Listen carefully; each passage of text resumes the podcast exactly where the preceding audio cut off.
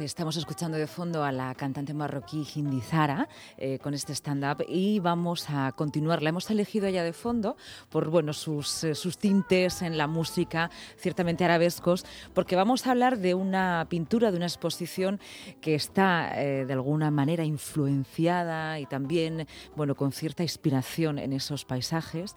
y está con nosotros su pintor, está telefónicamente Juan José Molina, diputado de Ciudadanos. ¿Qué tal? Buenas tardes.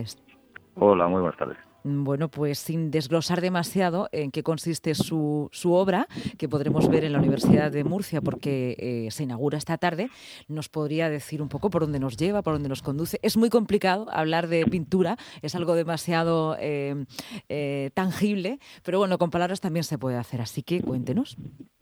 Bueno, pues efectivamente, como has comentado tú, es una, una exposición de temática árabe.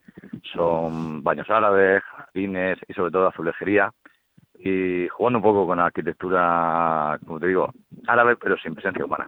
De manera que lo que queda es la estancia y ese juego que hay entre el agua, la geometría de la azulejería árabe y creando una atmósfera, pues eso, muy agradable. ¿Cuántos cuadros eh, habrá en la exposición en la Universidad de Murcia?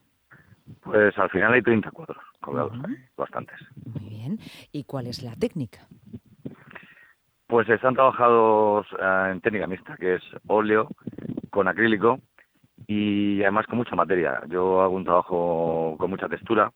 Eh, como hay mucho muro, mucha azulejería, pues intento imitar un poquito lo que es la textura de un muro y sobre todo dejar en la atmósfera esa sensación del paso del tiempo, de, de azulejos rotos, de muros que están un poco descascarillados y todo eso pues lo hago trabajando pues con mucha texturización. Estamos hablando de un estilo realista, figurativo. Sí, sí figurativo. Muy bien. ¿Inspirado en algún viaje?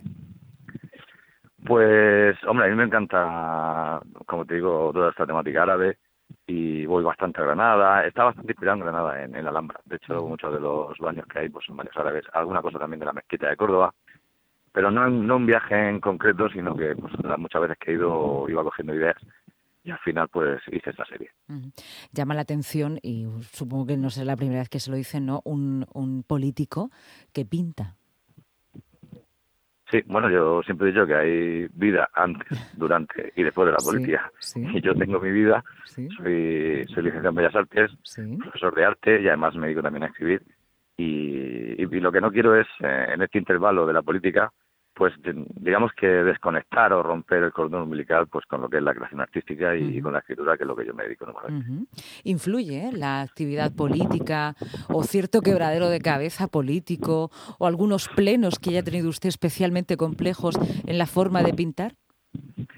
Eh, no, lo que influye es en el poco tiempo que te deja, porque con el trabajo este en la política no son 24, son 34 horas, y cuando no es una, es una reunión, es un pleno, pero vamos, yo busco siempre que puedo eh, tiempo para hacer ese paréntesis y trabajar un poquito. Entonces, durante estos años eh, podemos ver algunas de las obras que ha pintado usted siendo diputado. Esta serie en concreto prácticamente la tenía toda acabada antes de, entrar en política. He terminado algún cuadro y he retocado alguno que estaba a medio, pero prácticamente he podido exponer gracias a que tenía casi toda la, obra hecha. Ahora lo que estoy trabajando durante estos años es retrato. Yo soy especialista en retrato también. Y eso sí que hago un retrato que se llama La Prima, que es eh, a la primera, se hacen una o dos sesiones máximo. Y sí que aprovecho pues cuando pillo un par de días, un fin de semana, para hacer algún encargo, algún retrato que quiero hacer, que es lo que estoy trabajando. Ahora mismo está usted retratando, ¿no? Sí, sí, exactamente.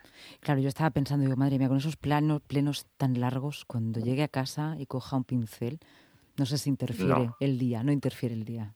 No, aparte, este tipo de pintura pues requiere mucha concentración. No es que no llegar y decir, mira, tengo media hora y me pongo a pintar. Cuando, cuando me pongo a pintar es porque tengo un día entero, puedo estar tranquilo y me puedo concentrar. Juan José, ¿a quién le gustaría retratar? Así de, pero del, del, del salón de plenos del salón de plenos. Sí, de sus pues compañeros. mira, por ejemplo, Alberto, al presidente. ¿Le gustaría retratar a Alberto Castillo? Sí, de una cara así muy pictórica. Seguro que nos está escuchando y, le encarga un cuadro. Ah, yo, yo he encargado de hacerlo. Sí. Encantado. ¿Y a alguien que le costaría mucho retratar? ¿Alguien que me costaría? Sí. Pues, eh, hombre, si te refieres a una persona en concreto, normalmente las personas que tienen rasgos poco definidos, o que son muy perfectos, que no tienen a lo mejor una nariz grande y tal, son más complicados porque hay menos donde agarrarse para sacar el parecido. O sea que cuanto más características una cara, y más tiene algo así que resalta, pues es más fácil sacar el parecido en un retrato. Bueno, pues nada. Los guapos y las huevos son más difíciles de retratar que la gente que no está guapa. Ahora, ahora se puede comprender por qué algunas pinapodcotecas son como son, ¿no? se puede entender. Bueno, pues nada, no le quitamos más tiempo porque además suponemos que estará preparándolo todo, ¿no? Para, para la exposición, para recibir a la gente en la Universidad de Murcia, como decíamos, esta tarde, ¿verdad? Sí, ahora voy a recoger un poco de, vino dulce, y unos pastelitos árabes para ambientar y, ya nos vamos por ahí. Eso ayuda mucho también. Muchísimas gracias, Juan José Molina. Y nada, si, si empieza con ese retrato del presidente de la Asamblea, pues lo iremos contando, ¿de acuerdo? Muy bien. Gracias. Que tenga buena tarde.